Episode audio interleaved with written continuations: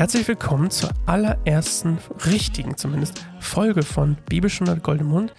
Ich bin Sascha von Kein einsamer Baum. Ähm, Kein einsamer Baum ist eine, äh, falls du das hier gefunden hast, auf irgendeinen magischen Weg, ähm, eine Organisation. Wir machen christlichen Content und äh, probieren allen Leuten auf Augenhöhe zu, be, ja, zu begegnen und ihnen was von unserem Glauben zu erzählen.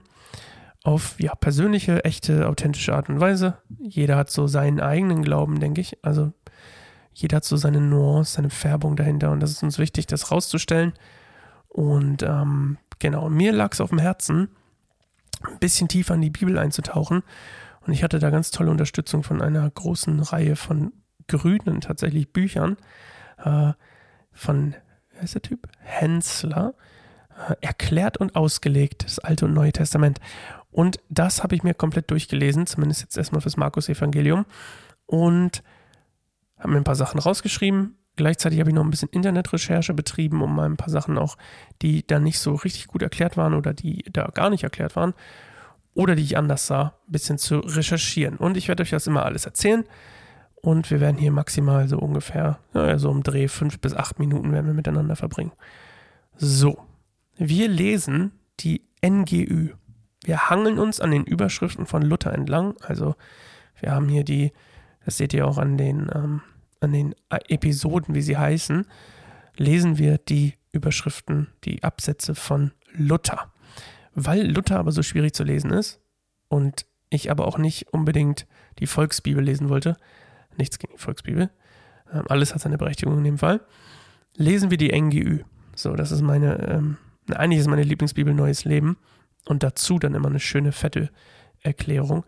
Äh, aber die NGÜ finde ich ist immer ein ganz guter, wie sagt man, Zwischen, zwischen ähm, zwischen Luther und wo man sich manchmal gerne, äh, wo man gerne weglaufen würde, wenn man das liest.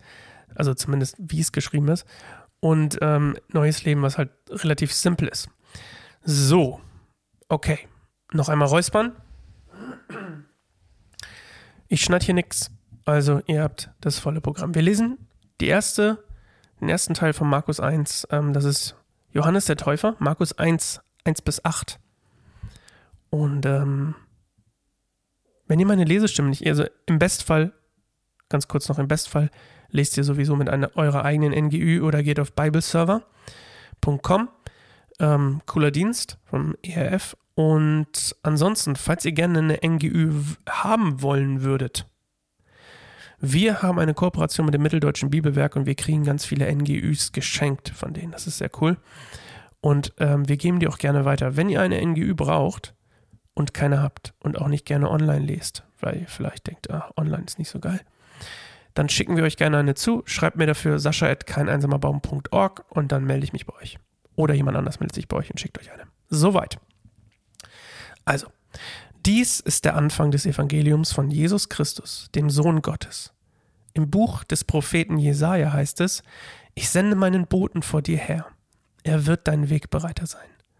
Hört, eine Stimme ruft in der Wüste: Bereitet dem Herrn den Weg, ebnet seine Pfade.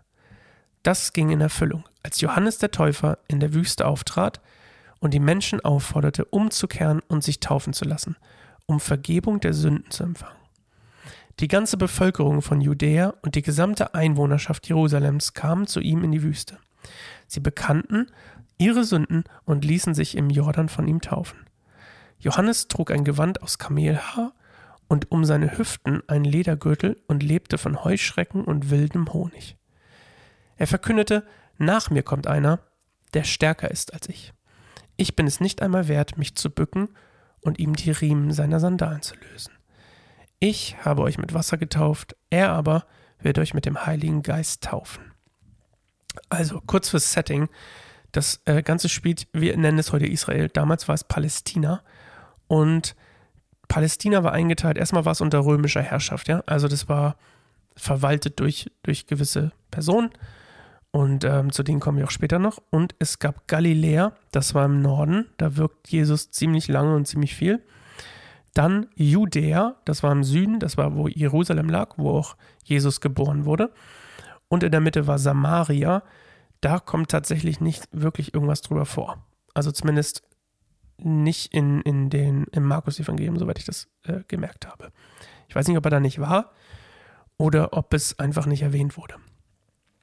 Auf jeden Fall, wir bewegen uns in Galiläa und Judäa ganz viel und ähm, wir lesen hier von Johannes dem Täufer, der war der letzte Prophet des Alten Testaments. Also hier ist quasi die Stelle, wo der, der, der letzte Prophet sozusagen, der Jesus ankündigt und dann quasi das, den neuen Bund, ähm, ja, sein, seine Taten vollbringt sozusagen, die nötig waren, die, zu Gottes Plan gehörten und dann äh, kündigt er quasi den neuen Bund in Jesus an und er ist der letzte davon und es ist quasi wie so, so, ein, so, ein, so ein Schalter jetzt quasi, okay, Altes Testament, Neues Testament.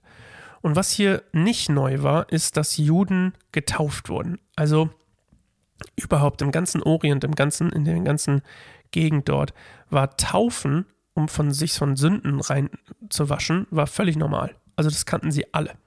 Das Besondere hier ist aber, dass sie, das ist eher eine, also ich habe mal ähm, ein bisschen recherchiert und der Urtext spricht hier von, ich habe es nochmal, ich, ich rufe es nochmal auf, ich muss mal ganz kurz nochmal schauen. Das fand ich nämlich sehr, sehr spannend. Es geht nämlich um das Verb. So, das Verb, was hier steht, ähm, war, wo ist es denn? Wo ist es denn? Baptein oder Baptein. Ich habe ich hab leider kein Latein oder Griechisch gehabt. Also Bap, Baptein steht hier. Und das ist, äh, es steht hier nicht, Entschuldigung, das ist das, was die kannten. Baptein ist Eintauchen, Untertauchen. Und dann wurde es intensiviert, steht hier wunderbar beschrieben, zu Baptizei. Baptizein. Oh Mann, das hätte ich vielleicht nicht machen sollen hier, aber ich bewege mich auf dünnem Eis. Also, da geht es dann um, die, um eine intensivierte Form der Taufe. Und dann gibt es noch die christliche Neuschöpfung, das ist Baptisma. So, also worum es hier mir eigentlich geht, wenn ich euch das Ganze erzähle, ist, dass es hier eine andere Form der Taufe ist. Also hier geht es nämlich, und das ist neu für die Juden, hier geht es nämlich dann die Umkehr hin ins Christentum sozusagen. Also umzukehren und an die, an Jesus und an den Messias zu glauben. Das ist ganz neu. Und wie gesagt, das, das sich reinwaschen war nicht neu, aber die Art und Weise, also die, Intensivität, die Intensität und die, ähm, ja, was dahinter steckte, also eine ganz neue Form der Taufe, das war neu für die Juden. Und Johannes betont hier ganz nochmal ganz deutlich, dass er mit Wasser tauft und Jesus dann mit dem Heiligen Geist tauft, also der Messias sozusagen, der kommen wird, mit dem Heiligen Geist tauft. Und ich mag diesen Anfang eigentlich sehr gerne. Ich glaube, wir fangen ja hier direkt an. Ich bin mir gerade gar nicht mehr sicher, an welchem Evangelium jetzt genau wie angefangen wird. Markus ist es ganz wichtig, Formen der Nachfolge zu schreiben. Und Markus ist manchmal ein bisschen knapper, deswegen hat Markus auch das kürzeste Evangelium, tippe ich mal. Markus hat einen Fokus und der liegt darauf, nämlich auf seine Zielgruppe und seine Zielgruppe äh, sind Leute, die unter römischer ähm, Herrschaft in Anführungszeichen leiden und äh, verfolgt werden, weil sie Christen werden. Und das ist ihm ganz wichtig, deswegen ist ihm die Nachfolge ganz wichtig und das drumherum ist ihm so ein bisschen unwichtig. Ich werde euch immer mal wieder was erzählen, was auch in anderen Evangelien steht, aber per se wollen wir uns auch ein bisschen darauf konzentrieren, was Markus schreibt, warum er das schreibt. Ähm, denn im Endeffekt läuft es auf die gleiche Botschaft hinaus, nämlich, dass Jesus gekommen ist, um uns von der Sünde zu erlösen und dafür ans Kreuz geht. So, das war die erste Folge. Ich hoffe, ihr hattet, äh, es fandet es interessant. Ich weiß gar nicht, bei wie vielen Minuten wir hier angelangt sind. Ich kann ja mal schauen. Bei neun. Okay, das war wahrscheinlich dann auch die längste Folge der ganzen, ganzen äh, Serie hier gleich zum Anfang. Okay. Wir sehen uns morgen wieder. Gehabt euch wohl. Schönen Tag oder Nacht oder wann auch immer ihr es hört. Die neuen Folgen kommen immer morgens. Um 6 Uhr sind die online und dann könnt ihr sie hören. Okay. Also spätestens um 6, manchmal noch ein bisschen früher. Okay. Macht's gut. Bis dann. Tschüss.